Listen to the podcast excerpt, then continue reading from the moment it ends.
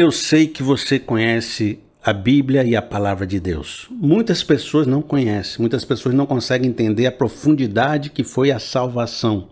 Mas você conhece. Você sabe que a Bíblia nos revelou ao longo das suas páginas que não há um justo sequer.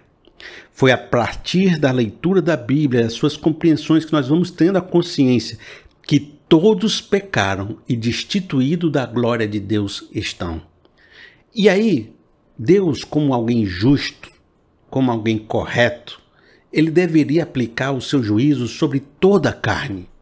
E se Deus aplicasse o seu juízo, a sua correção sobre toda a carne, sendo o juízo sobre o pecado, a morte, o apocalipse final já teria acontecido. E sabe o que, que teria acontecido? Ninguém teria sobrevivido, todo mundo teria morrido, não haveria salvação, porque ninguém é justo e todos estariam destinados à morte. A justiça de Deus, a vingança de Deus, a ira de Deus, quem está trabalhando, ela não vai livrar nem a gente, porque nós somos pecadores também. E quando eu desejo que a vingança seja de Deus, a justiça seja de Deus, eu tenho que ter um três dedinhos apontado para mim quando eu aponto para o outro, porque e se Deus vier com a vingança dele para cima de mim? E se Deus vier com a justiça dele para cima de mim, será que eu sobreviveria à justiça de Deus? Essa necessidade de clamar por justiça, você tem que pisar com mais calma, porque na própria Bíblia, Bíblia mostra que aqueles que acusavam, que denunciavam o pecado, que mostravam que Jesus estava andando com pecadores, eles mesmos eram cheios de pecado. E aquilo virou uma hipocrisia danada, porque o cara que julgava era também pecador, e é um jogo de encenação, porque diante de Deus não havia nenhum justo, um justo sequer. Mas Deus não destruiu todo mundo, por um único motivo. Qual foi esse motivo, Felipe? Porque ele nos amou. Porque se Deus é justiça, Deus também é amor.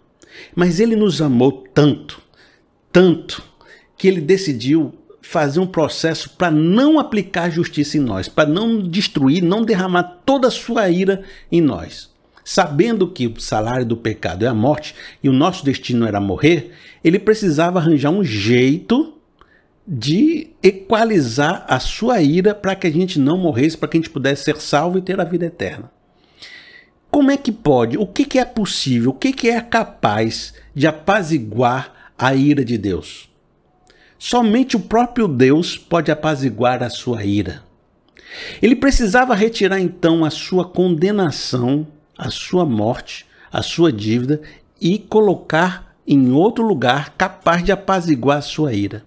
Então Deus disse: Eu vou sofrer a minha própria condenação no seu lugar.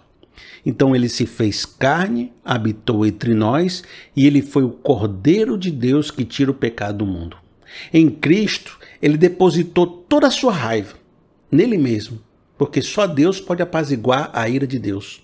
Deus derramou toda a sua ira em Jesus toda a sua vingança em Jesus. Fez Cristo maldição por você, para que você não sofresse a condenação que lhe era devida. Então ele pegou o pecado que era para você, a sua dívida, a sua condenação, a ira que ele ia derramar sobre você, pegou, derramou em Jesus e apazigou a ira dele derramando em Jesus para que você pudesse ser salvo, para que você pudesse ser reconciliado, para que você pudesse ter a vida eterna, para que você pudesse ter os seus pecados limpos e esquecidos. Eu quero ler com vocês agora três textos bíblicos para a gente aprofundar essa compreensão, porque você precisa. Se você está precisando daquela força para conseguir perdoar, Talvez o que você precise seja de um conceito mais bem amarrado. Precisa que eu converse com o seu sentimento para que você possa recobrar a capacidade de tomar essa decisão pelo perdão. Por isso, vamos ler agora comigo três textos bíblicos para a gente aprofundar esse conhecimento. E o primeiro texto está em Isaías 53. Aqui é, é uma profecia que fala do nosso Senhor Jesus Cristo fala do seu propósito, fala daquilo que Deus fez através da vida dele. Olha só Isaías 53 no verso 4. Certamente ele tomou sobre si as nossas enfermidades e sobre si levou as nossas doenças. Contudo, nós o consideramos castigado por Deus, por ele atingido e afligido. Mas ele foi transpassado por causa das nossas transgressões, foi esmagado por causa da, da nossa iniquidade. O castigo que nos trouxe a paz estava sobre ele, e pelas suas feridas fomos curados. Ele levou a nossa condenação. Deus satisfez a sua vingança em Cristo. Agora vejam só Romanos 5, no verso de 8 a 10. Mas Deus demonstra seu amor por nós. Cristo morreu em nosso favor quando ainda éramos pecadores. Como agora fomos justificados por seu sangue, muito mais ainda seremos salvos da ira de Deus por meio dele. Se quando éramos inimigos de Deus fomos reconciliados com ele mediante a morte de seu filho, quanto mais agora. E Paulo está trabalhando todo um conceito em Romanos para dizer que foi na morte de Cristo, através do seu sangue, da, daquela, aquele ato expiatório, que Deus derramou sua ira em Jesus e por isso hoje nós temos a possibilidade da reconciliação e a paz com Cristo. Olha outro texto muito interessante, é, Colossenses 2, no verso 13. Quando vocês estavam mortos em pecados e na incircuncisão da sua carne, Deus os vivificou juntamente com Cristo, e ele nos perdoou todas as transgressões e cancelou a escrita de dívida que consistia em ordenanças e que nos era contrária. Ele a removeu pregando na cruz. Jesus, mais do que ninguém, sabe o peso de uma injustiça. Você não está falando comigo dizendo, mas é injusto. Mas não vai. Aquela pessoa vai se escapar e tudo. Mas Jesus sabe, Deus sabe esse sentimento. Ele sabe tanto porque ele sofreu a injustiça por você.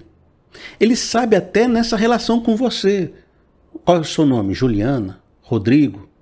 Fábio? Fábio, vamos falar com o Fábio. Fábio, Jesus sabe o peso da injustiça no seu coração. Sabe por quê?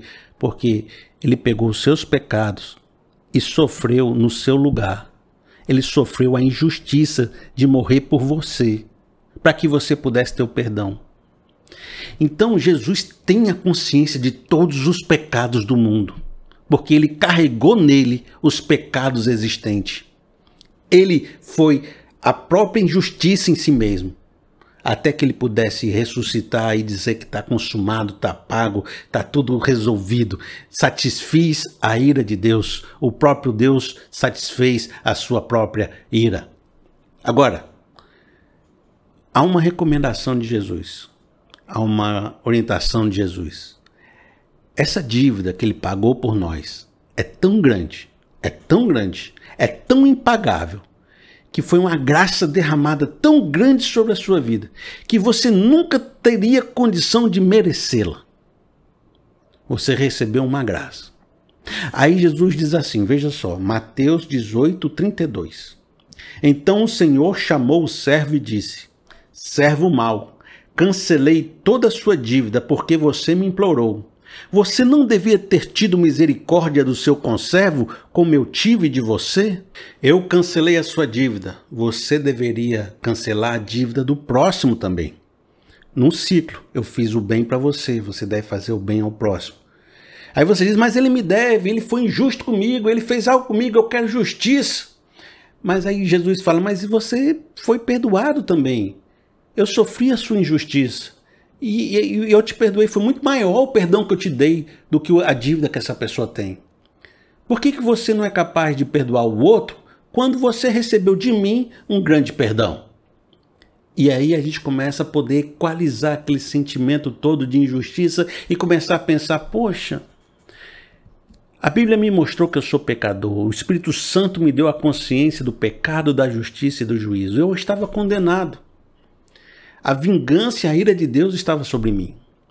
Mas Cristo morreu pelos meus pecados. Eu entreguei meu coração a Jesus. Eu entreguei as minhas dívidas nele. Ele, ele levou sobre si a minha iniquidade e me perdoou e me tornou filho dele. Será que eu não posso também agir com graça e misericórdia com algumas questões do meu passado? Questões que já vão há muito tempo carregando no meu coração e que às vezes nem um tijolo existe mais. Será que eu não posso passar por cima desse meu sentimento de querer justiça? Usando a, a, a, o perdão que eu recebi na cruz, o sentimento que eu sei de que eu não merecia estar aqui, de que eu já também fui perdoado, sendo eu injusto. Será que eu não posso usar essa força que eu entendi, essa compreensão, para elevar minha capacidade de perdoar e rebaixar um pouco minha necessidade de justiça? Então entregue para Deus. Faça o bem. Quebre o ciclo do ódio. Saiba que você foi perdoado. E permita que seu coração possa também transbordar esse perdão para os próximos à sua volta. Porque de graça recebeu, então de graça você dá. Cristo sabe o que é a injustiça e ele recebeu a sua injustiça nele. E pede: faça o mesmo com o próximo.